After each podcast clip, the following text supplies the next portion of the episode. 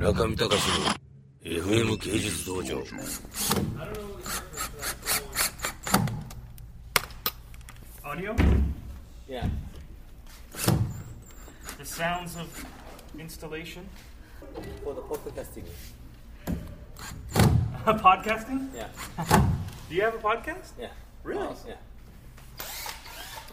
皆さんご無沙汰しております。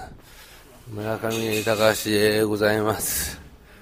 前に収録してから3週間ぐらい経っておりますが今ロサンゼルスでございますがギャラリーの中でございますが、えー準備真っ只中ということでございますがね確か君。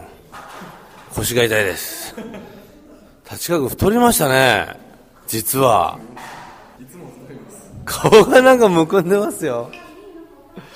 あれ立川君やばい。すごいここが盛り上がってきた方が。そんなに食べてないんだ日頃じゃあ逆に言うと。こっちの方がもういっぱい食べちゃってもうすぐ顔がおたふく状態で。すごいね。まああんまりでも腹は出てないよね。お腹は出ないですね、最初にまず顔から。顔から来るんで。びっくりしましたもう立川軍の様変わりに。お疲れ様です。えー明日がオープニング控えてですね久々にエディロール収録。何やかん言ってですねあんまり、まあ、この収録もできなかったという意味においてはですねきっと私なりに緊張してたのだろうなと思うわけでございますけどもえーっとそういうことでですね私の目の前で飯田さんがニコリと笑っているきますけども本当になんかこう、なんとなく話すこともなく、日々続いておりますけれども、ここのところ2週間ぐらいずっと発泡スチロールで寝てたんで、腰がすごい痛いです。腰が痛い。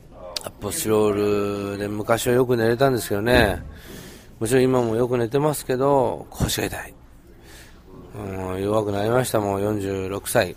本当になんかこう、ギャラリーの中で寝起きする日々もですね、もうそんなにできないのかと、若干悲しくもあり、逆にですね、市川崑監督のようにですね、90何歳にもなって現場に立って、えー指揮を取って、ぐだぐだな作品を作るような芸術家になるか、まあそれも、あそれなんですけれども、まあ、できればそういうふうになりたいもんですよね。